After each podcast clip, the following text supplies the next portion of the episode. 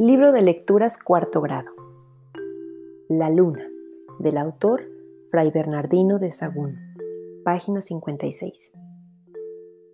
Cuando la luna, nuevamente, nace, se asemeja a un arquito de alambre delgado. Aunque resplandece, va creciendo poco a poco.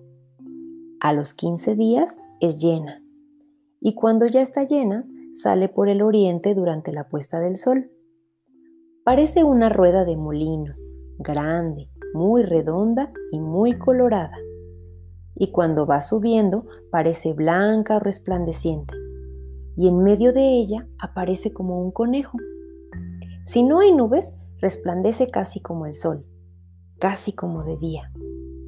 Después de estar llena por completo, poco a poco va menguando, hasta que vuelve a ser como cuando comenzó.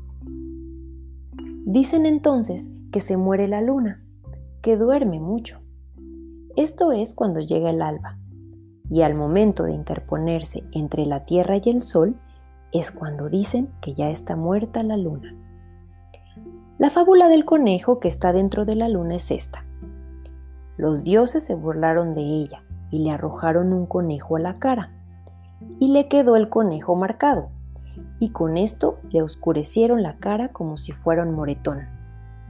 Después de esto, sale para alumbrar al mundo. Listo, hasta la próxima lectura.